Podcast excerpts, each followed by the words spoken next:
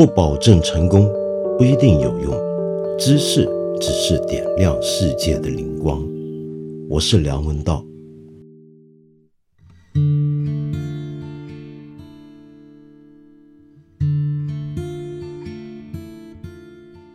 昨天不是日本的三幺幺大地震，也就是日本人所说的东日本震灾的十周年吗？我记得十年前的那一天啊，其实我正好在日本，正好是要离开日本的当天下午，在关西机场的机场的大屏幕上看到电视转播发生了这件事情。呃，整个机场候机大厅，所有的日本乘客都站定了，在那里盯着屏幕瞧。脸上都是一脸愁容，非常关注、非常担心的样子。那个画面我到今天还记得。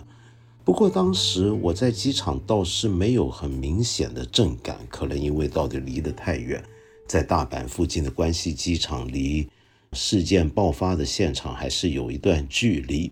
呃，是直到晚上回到了香港家里面，再看新闻才进一步了解。就在我在机场的时候，其实那时候日本发生了什么样的事情？这个事情一眨眼就已经过了十年了。那么昨天呢，我看到我们很多中文媒体也在谈三幺幺地震十周年的事情，特别是很多人在关注到现在被封锁起来的隔离区域，也就是福岛核电站附近那个受到核灾害。影响的那片区域附近里面的动物的情况，是啊，为什么大家要关注那里的动物呢？呃，是这样的，因为大家发现，当人类离开这个环境没多久，哎，那里好像多了很多动物。首先，大家关注到的就是很多的猫猫狗狗，就平常人养的这些宠物。其实啊。在这件事情发生没多久，就已经有一些媒体报道，让我们了解到许多日本人关心被留在现场的一些动物的问题。呃，并不是说那些原来养猫狗的主人自己都顾着自己逃命，留下猫狗不管了，而是他们当时走的时候非常的匆忙，绝大部分人都觉得自己还会回来，而且好像只是撤离一下就会回来。大家一开始想的都是躲地震、躲海啸，特别是海啸不侵扰的去，大家觉得就避震嘛。没想到自此一去不回，所以我看后来的纪录片，回到那个现场，你都拍到很多的街道上面已经杂草丛生，有些废弃的汽车就在马路边上，呃，十字路口的红绿灯呢，兀自闪烁，许多餐厅里面桌上还摆着碗筷。那都是匆忙之间走避留下的现场，于是很多猫狗也就被留在了那里。接下来就有一些人陆续的回去寻猫救狗，甚至还有人住下来呢，开始照顾那些被舍弃的猫狗。比如说有这么一个人，我昨天在新闻上看到，他叫做加藤荣 （Sakekato），这个音译叫加藤荣啊，分声音照着译过来，也不知道汉字是不是这么写这么念。那么这个人呢，五十七岁了，原来呢是个小的建设公司的老板，他是当地人，当时其他十六万居民搬离，但是他就留了下来，留下来干嘛呢？就在那边帮忙拆除呃剩下的一些倾塌的房屋，怕他们进一步产生危险，然后看到很多屋子里面被困死了很多的猫狗，他觉得太惨了，于是他就要留下来。照顾他们一个月，听说是要花差不多七千美金。现在呢，他照顾四十一只猫，还有一只狗，那么甚至养一只野猪。但是最近呢，就有点问题。这个问题在哪呢？就原来他养的那个野猪啊，是政府设的陷阱所捕捉的。那干嘛政府要放陷阱来抓野猪呢？原来是当地政府在附近开始恢复农业的地方。担心野猪到处跑破坏农作物，那么于是就放了一些陷阱。没想到这个加藤先生呢，跑去把政府陷阱里的野猪给救出来了，所以他被警方逮捕了。那么一直被羁押。那么这段期间，他照顾那些猫狗怎么办呢？那么就只好召唤义工。那么还好有一些来自其他地方的义工帮着他，看他的这些猫孩子、狗孩子。说到这个题材啊，你记不记得之前我在讲这个天竺鼠车车的时候，提到日剧里面有一派自成一派的一个体系的日剧系列，我们可以称它为疗愈系。那么疗愈系的日剧里面呢，或者治愈系的日剧里面呢，有一个呃喜欢这路子的戏剧的朋友都很熟悉的一个演员跟一个电影人，那就是小林聪美，人称为治愈系女王。她其实演过一部电影啊，呃，也参与制作。这个电影叫做《为你取名的那一天》，是部挺有意思的电影。你一开始看以为是个虚构的剧情片。后来发现它其实是个纪录片，再看又发现它其实是个虚构的纪录片，是怎么回事呢？原来这个小林聪美她主演一个电视制节目制作人，想去看看日本这个大地震之后被弃养的那些猫狗，呃，还有一些被送进收容所面临安乐死命运的狗，那么于是就不断的去采访看看。那些在救助这些猫狗的那些团体跟人，那么在这部电影里面呢，你就会看到很多被留在福岛核事故区域内的那些猫狗，他们的情况以及帮他们忙的人。那么其中有一个场景，有一个画面是这样的，就说到那些在留下来的田野上漫步的牛，原来这些牛啊都是该死的。因为日本政府呢，就担心当地留下来的家畜受到核污染，那么将来呢，如果真的跑出去了，或者人要回来了，继续用他们的牛奶，或者用他们耕种，跟他们接触，或者吃他们的肉，可能也会受到影响，所以就下令要屠宰所有的这些畜生。哎，不过很奇怪，我没怎么看到日本政府进去杀猫杀狗，但他们倒是去杀牛。这个事儿让我想到，其实我前几年也看过一个纪录片，就拍到当地也有这么一个另一个人物，也是一个老头，呃，也不算老，五十来六十多岁，留下来，然后呢，也是照顾猫狗，同时去照顾那些呃原来种地用的耕牛。那么那些牛呢，现在自由自在的在田地上面吃草，然后到处散步。那么很多时候，政府人员呢就会拿着枪要来抓他们，要来猎杀他们。但是这个老头呢，就会出来赶走那些政府派来的猎杀队。那那些猎杀队大概干不过这个老头，这个老头比较猛，结果就把他们赶跑了。他就是为了要留在这里照顾这些牛。现在十年过去了，那么到底这个地方的动物发生了什么变化呢？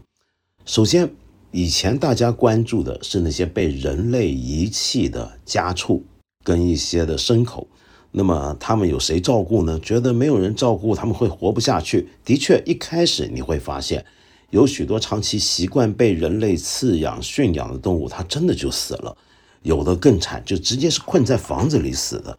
那么，于是就有刚才我说的这些善心人士，那么想要留下来照顾他们，或者说出去了又回去，甚至完全从外地赶进去，想要带这里面的猫狗出去，呃，给人收养的。但是呢，十年后的今天，大家发现好像不是那么简单了。现在很多在路边散步、游荡、成群结队的那些流浪狗，好像活得还可以，已经不再依赖人的照顾了。甚至人们还发现，不只是狗啊，还注意到了许多以前在城镇里面不容易看到的动物，比如说日本猕猴、日本浣熊。野猪，还有日本雌羚，也就是一种羚羊，这是一种日本很有代表性的一种本州的一个本土的一种羚。那那那现在都来了，都在福岛区域的林子里面自由自在散步。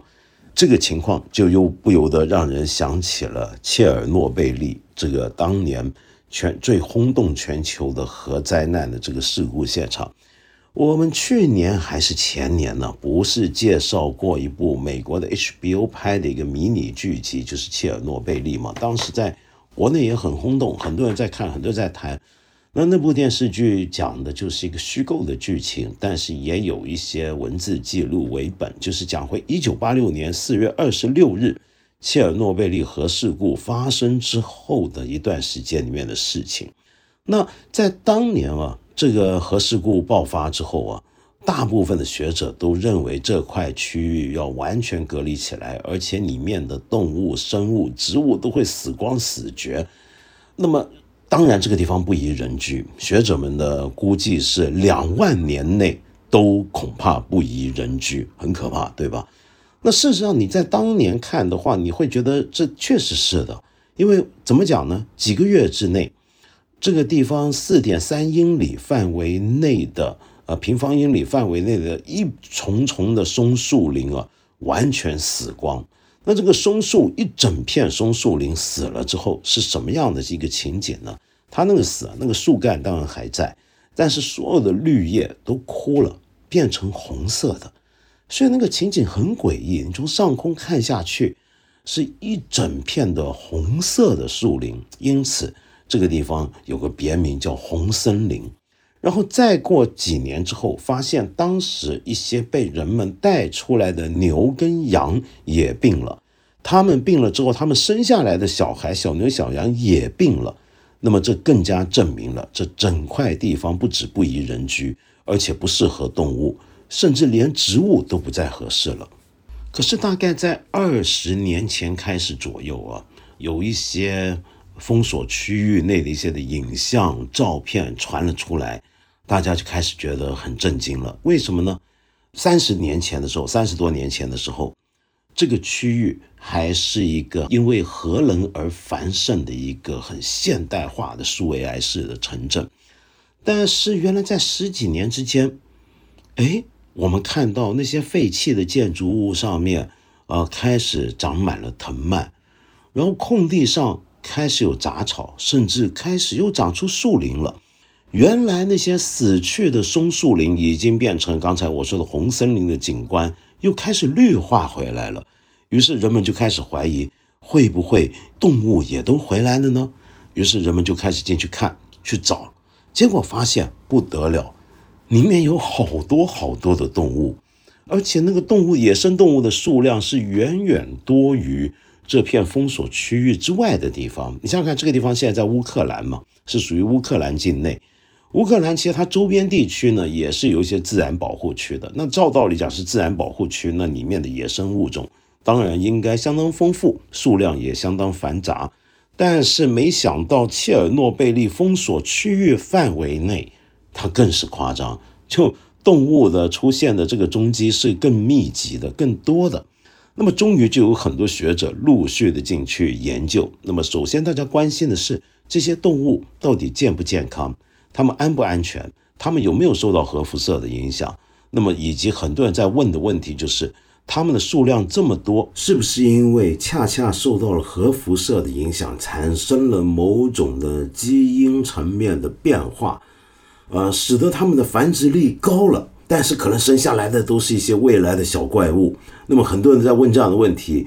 我记得那时候还看过一些科幻的动画，然后短篇小说都在讲啊，切尔诺贝利长出了一头什么哥斯拉一样的怪物出来了。那么但是最近几年呢，有许多严肃的学术研究出来，让我们发现一些很惊人的结果。你比如说，除了乌克兰当地的科学家跟一些欧盟的科学家之外，也有一些国外的科学家去探讨。有一位呢，美国乔治亚大学的一位学者，专门研究野生生态跟相关的生态管理问题的一个学者，叫做 James Beasley。那么他带领一个团队，那么进去调查。那么结果他们在几个月内就发现了很多很多的物种。这些动物包括什么呢？包括比如说水獭。哎，我上回做节目是不是又念错这个字了？水獭，我念成好像原来有人指正我。听众指正我说是念水獭，不是水獭，这是我老念错。因为我们粤语呢，我们叫它叫水獭。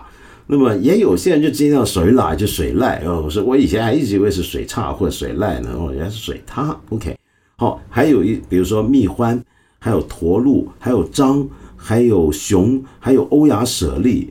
那么还有很多的麋鹿，有狐狸，然后有濒临绝种的欧亚大陆的野牛，那么甚至还有一种几乎在整个欧亚大陆上面都近乎绝迹的一种欧洲原产野马，叫普氏野马。那这个野马呢，本来当地是没有的，是一九九八年的时候，就是被好奇的乌克兰科学家从人类驯养的环境下，因为这种马过去已经几乎在野外灭绝了，只剩下被人养着了，比如说养在动物园或保留区的。那么科学家们放了一些回去，结果现在他们开始繁殖了，开始成群的繁殖起来了。另外更让人注目的是狼，呃，在这片区域内，狼的数量是七倍于外面临街的地方。好，那么进一步去看看啊。这些动物的忽然的增加，种类跟数量增加，跟核辐射污染有没有关系呢？没有关系，其实并没有多大的关系。嗯，当然我们不是说它没有受到影响，辐射对这个地方绝对是有影响的。不要忘了当初那几年大家看到的情况。但辐射影响最大的是什么呢？首先，其实是从动物来讲的话，是昆虫里面的蜜蜂啊、小虫子啊、蜘蛛，它下降的。这个数字下降情况是很厉害的，但是刚才我说那些稍微大型的一些的肉食类动物很奇怪，呃，却活得好像很好，嗯，然后仔细去看它们的外观，也没有大家想象的那种长得特别大、特别壮，然后生多了一只脚出来，没有，就外形上你看不出它有什么很大的变化，是不是发生突变？那么当然，仔细做研究的话，你会发现，也许还是会有一些基因层面的一些的影响。但是这方面的研究呢，坦白讲，现在呢还非常欠缺，呃，还不是那么足够。那么所以呢，呃，现在这些学者，包括刚才我说的 John Beasley，他们得出一个推测，这个推测是什么呢？就是说，从这个案例可以表明一个现象，这个现象就是野生动物它们活的生活的情况。它们种类有没有呃增加，然后数量有没有增加？其实跟核辐射本身的影响并不大，并不是由于有了核事故，所以野生动物多了，而是什么原因呢？是因为人不在里头了，是因为呃我们说两万年这片区域不准人居嘛，你把人赶跑了，那动物就回来了，野生生态就回来了。嗯，这好像说明了原来。人类对野生生态的影响有多大？只要有人的存在，人的现身，这些动物它就会走。它可能是被你赶走，可能是被你吓走，可能是会被你消灭。但是当你人一不存在，它就回来。那么当然还有很多的植被也都回来了，绿色的绿现在是绿油油的一片。你在夏天、春夏天去看的话，那所以，呃。另一方面也给人一个信心，这个信心是什么呢？就是说，我们曾经说过，人类会不会在地球上留下永久的伤疤？那当然，我们知道现在我们在全球暖化上面，我们造成的危机有多大。可是有很多别的东西啊，也许我们只要稍微控制一下人类自己的足迹啊，这个生态它的复原能力或许是很强的。那么我刚才不是说到福岛的一些猫狗吗？那么说起来，其实乌克兰当年就苏联政府当年呢，也是针对当地的猫狗呢做了一些的动作。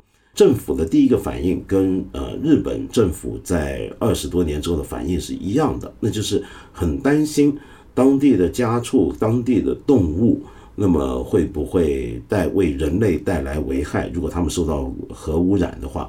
那么，所以呢，你看那个电视剧里面有我刚才说那个切尔诺贝利电视剧里面有一个让很多喜欢动物的朋友很伤心的一个场面，就是一对苏联的年轻士兵被叫进去，就要去捕猎里面的留下来的人类留下来的狗。那有一些那些年轻小伙都非常的沮丧。你看到他一整天干了这些事儿下来，杀了几十只上百只的狗之后。他们非常的痛苦，要喝大酒，喝伏特加来灌醉自己那种沮丧的情景。那那个场面里面有一段让人印象很深，就是他们要杀这些狗啊，其实很简单，一点都不难。为什么呢？因为那些狗都早就习惯人类了，它可能太久没见到人，呃，很久没吃好东西了，所以一看到人来，你给它吹口哨，他们听到声音就全部都摇着尾巴跑出来了，四面八方的从楼道里头出来。也有可能是他们天然就亲近人类，因为我们都知道，以前我好像也说过，狗是一种被人类驯养出来的物种。我们人跟狗有一段很长期的共生关系，所以你看小婴儿啊，你家里面要是有小婴儿，你要养娃娃，你家里面带来一只狗或者养一只狗，你会发现很奇特，就你有只要有只狗在这，这个宝宝它还在地上爬的时候，它就会本能的往那个，它也不害怕，就往那个狗爬过去。很好奇的爬过去，想要摸，想要碰那只狗，就笑着那么爬过去。那其实狗看到人，有时候也是有这种本能反应。所以当年苏联是那些被派去干这活的年轻士兵，就很容易的就把一堆狗都叫出来，因为狗就看就喜欢看人，看到人欢了嘛，就出来，然后一出来就一枪一个，一枪一个，一枪一个把他们干倒，然后最后运到卡车上送走。那这个场面让很多人心酸的地方是，这个灾难是人造成的灾难，跟这些狗有什么关系呢？他们好无辜，好可怜。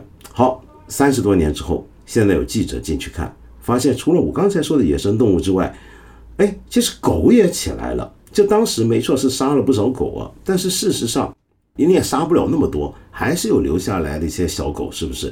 比如说有一个小狗就被我记得是一个英国记者发现，他怎么发现呢？他在那走，然后有个小狗就也是听到声音，真的是个小宝宝啊，就不想从哪跑出来，一看到人就摇着尾巴，很开心的跳过来。那他肯定是这辈子是没见过人的，你知道吗？这个狗在里头，但是那是他的天性，他看到人很开心就就过来，然后跟着这个人记者就不走了。那么他们就还给他改了名叫泰山，很可爱，很好玩的。我试试看能不能把这个照片找出来放在我们的 A P P 页面上，你有兴趣你去看一看啊。好，那么大家后来再发现，原来狗也不少，现在有一千多只了。于是乌克兰当局呢开始安排这些小狗啊，是可以让人领养。哦，那你就说，哎，这狗能让人领养吗？这里头会不会有辐射问题呢？那么他们就说，哦，他们做过一些检测，经过核测试等等等等，确保他们对人安全。那当然你也可以说很没信心啊，这个，但还是有很多人，呃，很愿意去领养那里头的狗。那么当然也有另一派说法，说这狗就别领养，它在里头活的不也挺好的吗？是不是？好，说到这，我们刚才介绍两个区域，这两个区域都是受到核事故影响变成的无人区，然后里面动物的现况，包括我刚才说的 John Beasley 那个学者，他就两个区域，他带的团队都去跑遍，就是为了研究相关的问题，研究核污染对当地留下的动物在数量上和种类上所造成的影响，然后下一步就是要看对他们的这个污染身体上造成情况有没有危难。那么当然有很多数字说明了，在这里面的动物啊，可能都活得不太长，就它可能比较短寿。比如说狗来讲好了，可能就活个六年也就死了，那比他们在人驯养的情况下呢，最好的情况下，那个短命的多了。可是也有人就说，哎，你城市里的流浪狗，就你不是人好好养起来那种啊，你让它满街跑那种。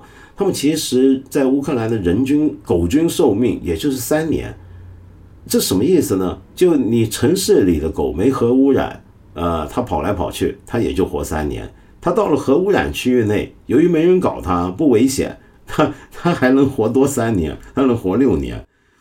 其实这个事儿还不是我觉得最有意思的，我觉得最有趣的其实是朝鲜半岛的非军事区 DMZ。DMZ 这个啊，其实就是英文 Demilitarized Zone 的意思。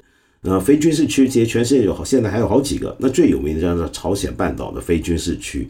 这片非军事区，我们都知道夹在朝鲜跟韩国之间，也就所谓南北韩之间，一片很狭长的，切断了整个朝鲜半岛，横跨整个南朝鲜半岛的中间一段地带。这个地带呢，长有二百四十八公里。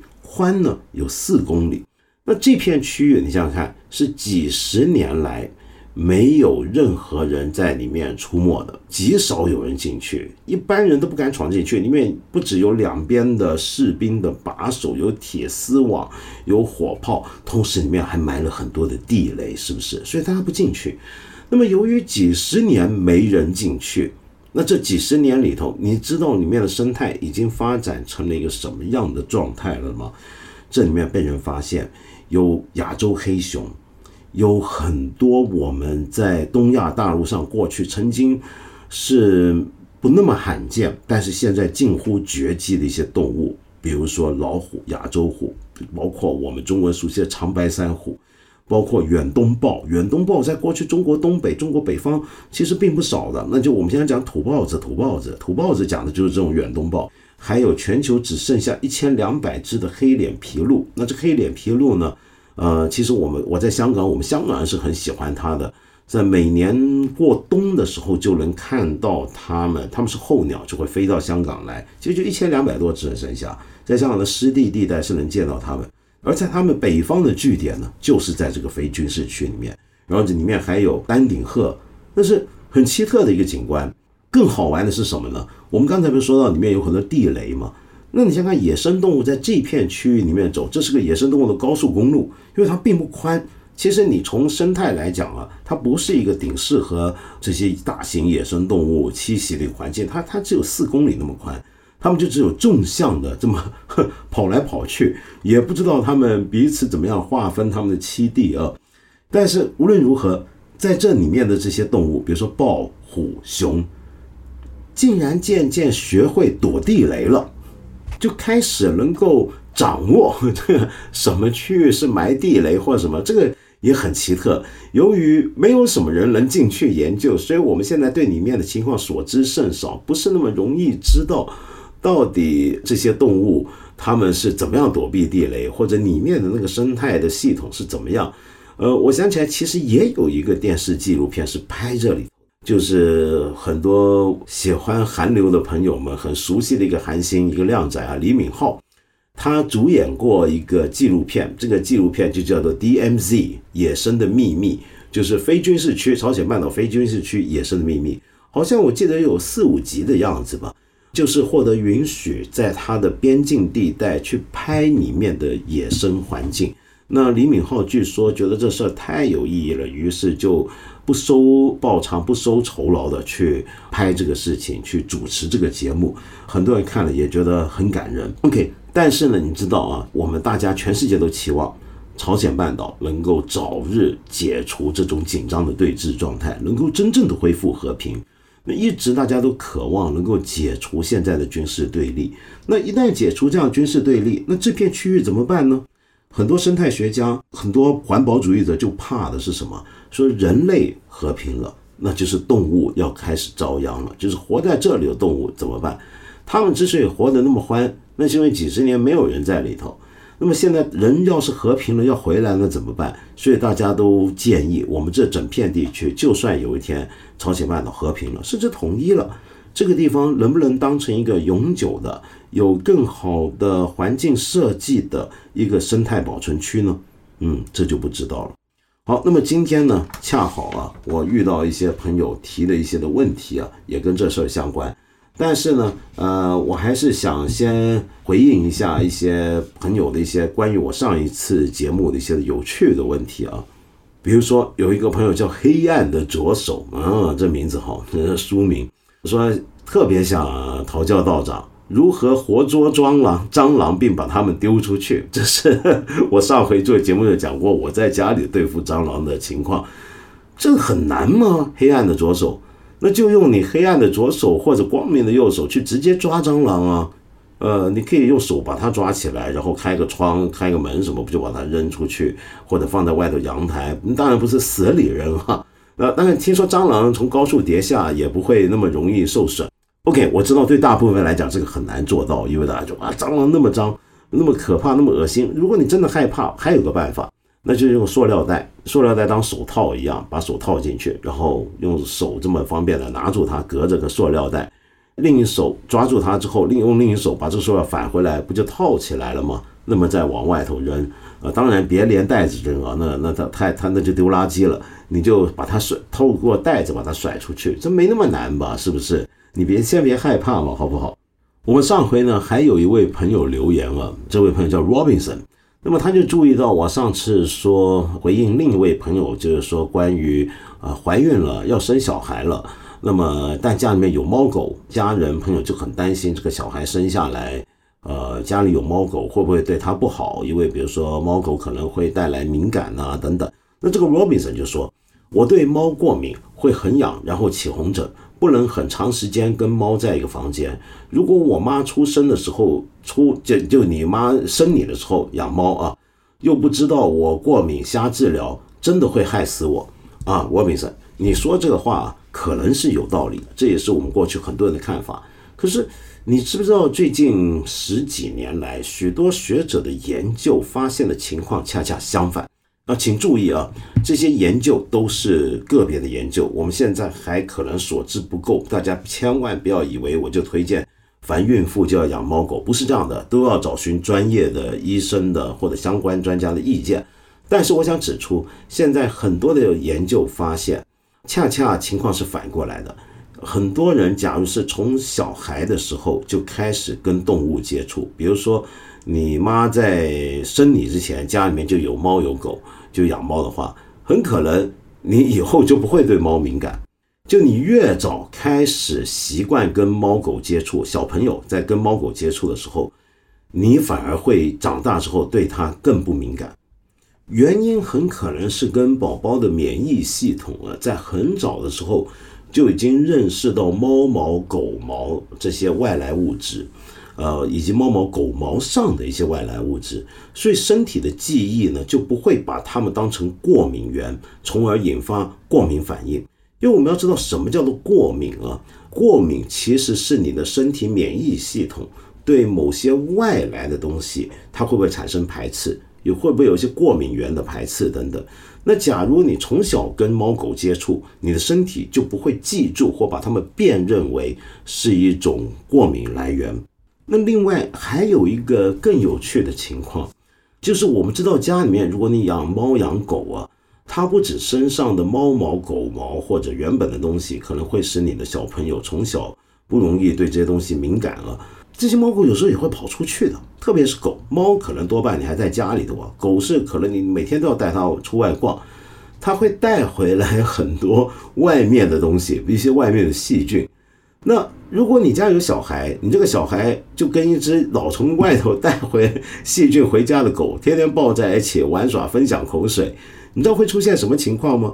就是这个狗跟你的小孩在微生物层次上会变得更加的接近，就你的狗会给小孩带来一种微生物群系的一个关系，于是你不只开始发展出一种适应犬科动物细菌的免疫系统。甚至还发展出，呃，由于从小接触到更多的对免疫系统的刺激，更多的对这些微生物的接触，反而使得你日后就更能够不会受到一些相关的外来的细菌。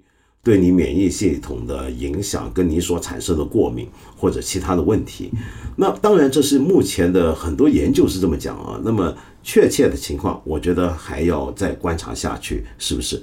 好，我最后再回答一个问题，这个问题呢就跟我们今天讲直接相关了。这位朋友叫波塔斯基，你说呢？今天啊，也就昨天啊，日本三幺幺十周年，我出于人道主义缅怀所有三幺幺死难者。最近也听说日本政府对于福岛的各种的操作。日本海啸发生，负责处理的竟然是转包好几手的临时工。面对海啸，完全不懂应对。而事后面对核电站的危机，日本政府和东电都有隐瞒危机的嫌疑。这些隐瞒才导致事后危机的扩大。那么现在日本还打算把核废水排到大洋里面。当然，日本大言不惭地说，废水经过处理，甚至已经达到饮用标准。对生态完全不会有影响。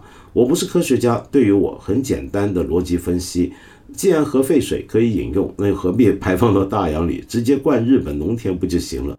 日本政府种种作为，我在大洋彼岸中国真的感觉很慌。更可怕的是，世人对这件事情漠不关心。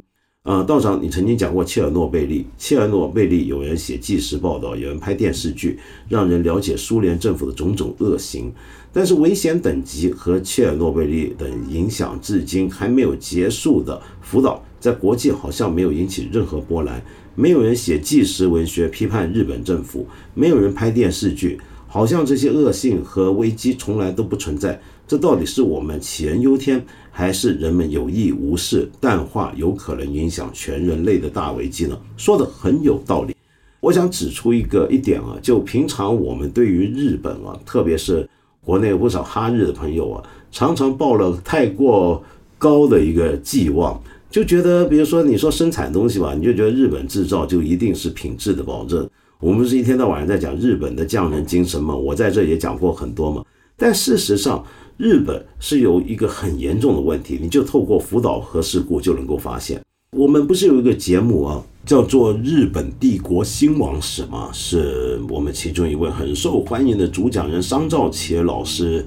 呃，主讲的商兆杰老师本人呢，对日本现代思想史啊是素有研究，所以他就在这个节目里面也秀了一手，讲到他呃日本学非常有心得的研究的看法。那个日本学者就是丸山真男，丸山真男有一个很有名的一个判断，对于日本社会说，日本社会有一个无责任的体制。那他当年讲的是日本对于二战责任的问题。但事实上，这个你也可以延伸当成日本社会的一个一个一个把握啊。什么意思呢？就我们看电影影视剧中啊，那个日本人的对责任的承担是很夸张的，对不对？你看以前他动不动就切腹。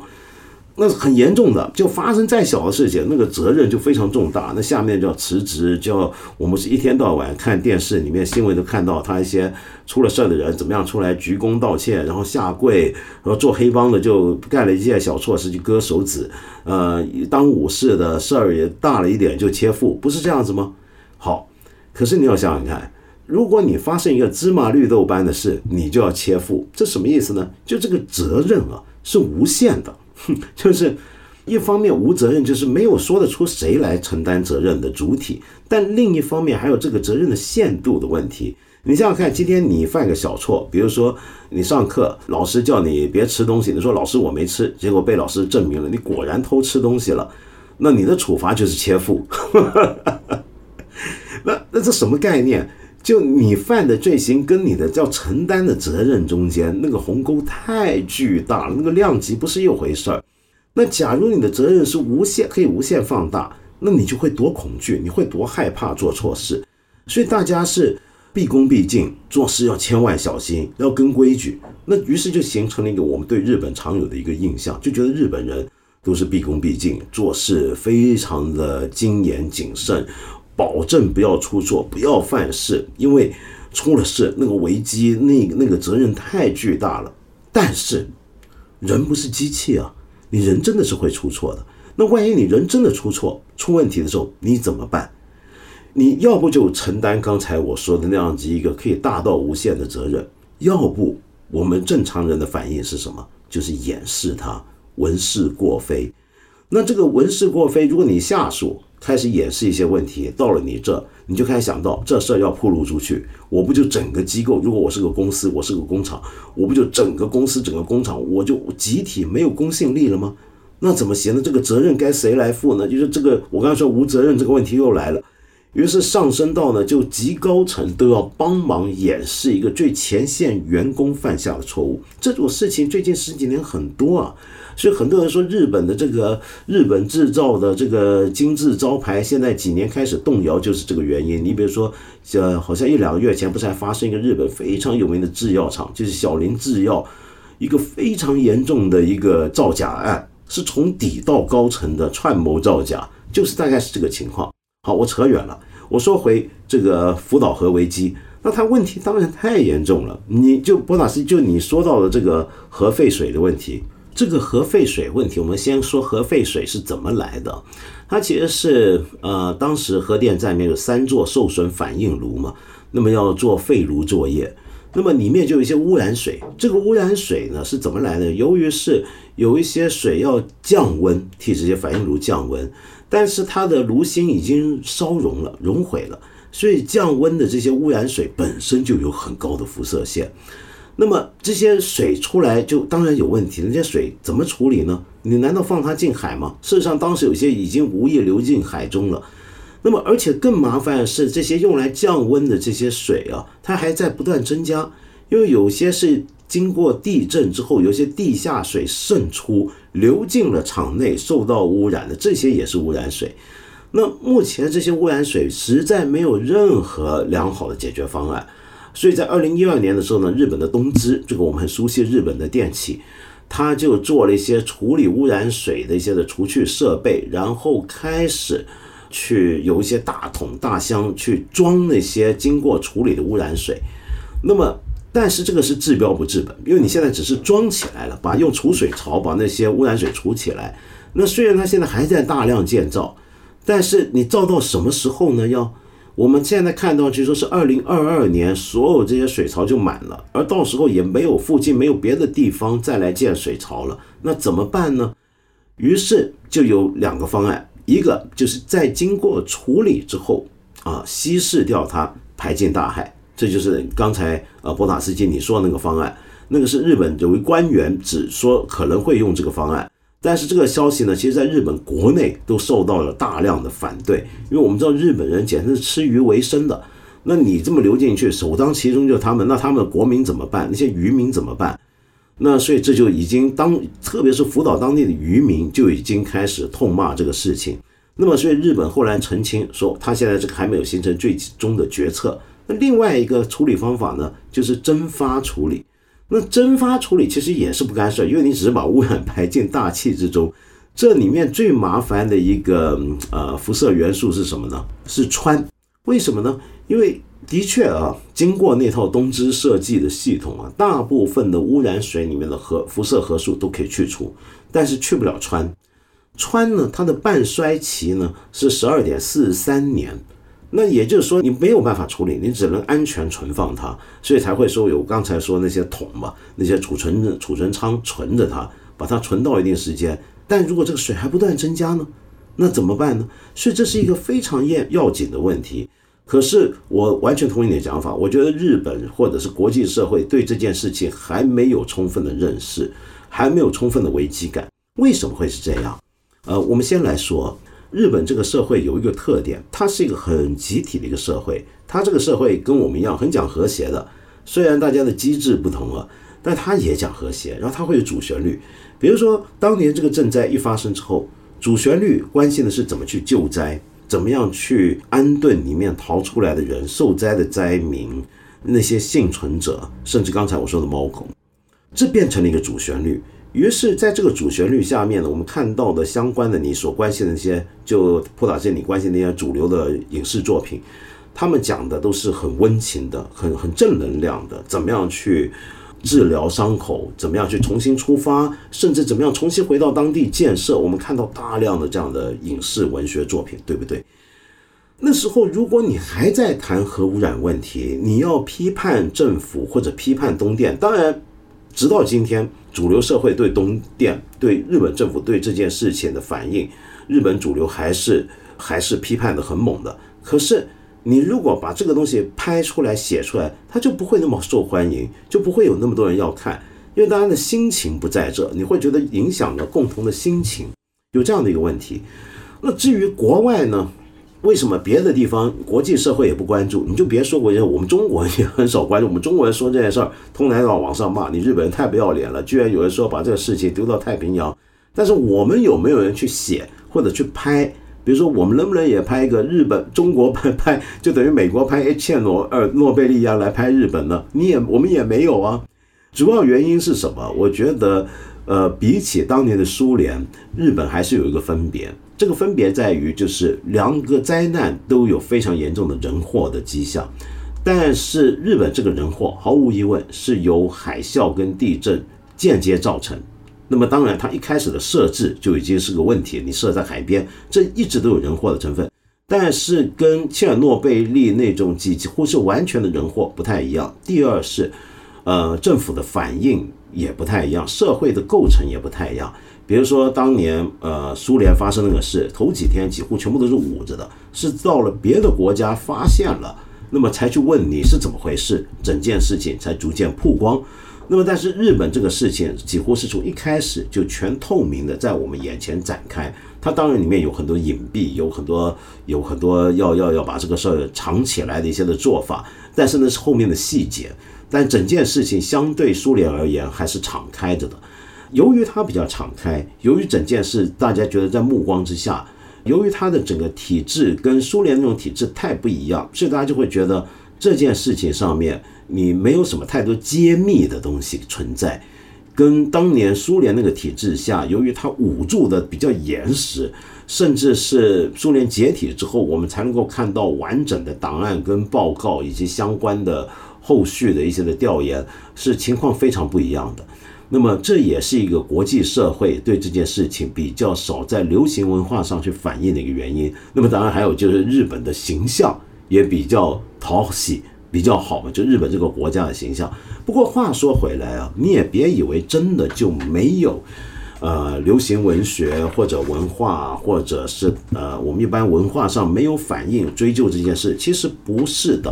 比如说，中国人很熟悉的导演，日本导演岩井俊二，嗯，当年没多久就已经拍过了一些的影视去谈呃这个事情。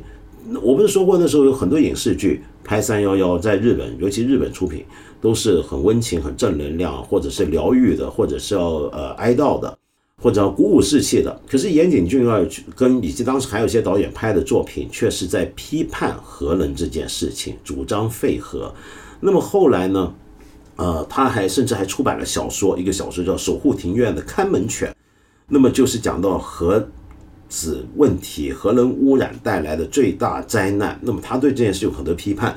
包括我们中国人更熟悉的一个作家，那就是村上春树，也用很多文字来批判他。那至于你说有没有整个小说来写他的呢？那当然有，就日本有个很有名的作家叫多河田叶子，他有一部作品叫《不死之岛》，那就是一个建基于这件事情的一个科幻型的一个小说，也是对呃东电以及相关的政府的过失有很猛烈的批判。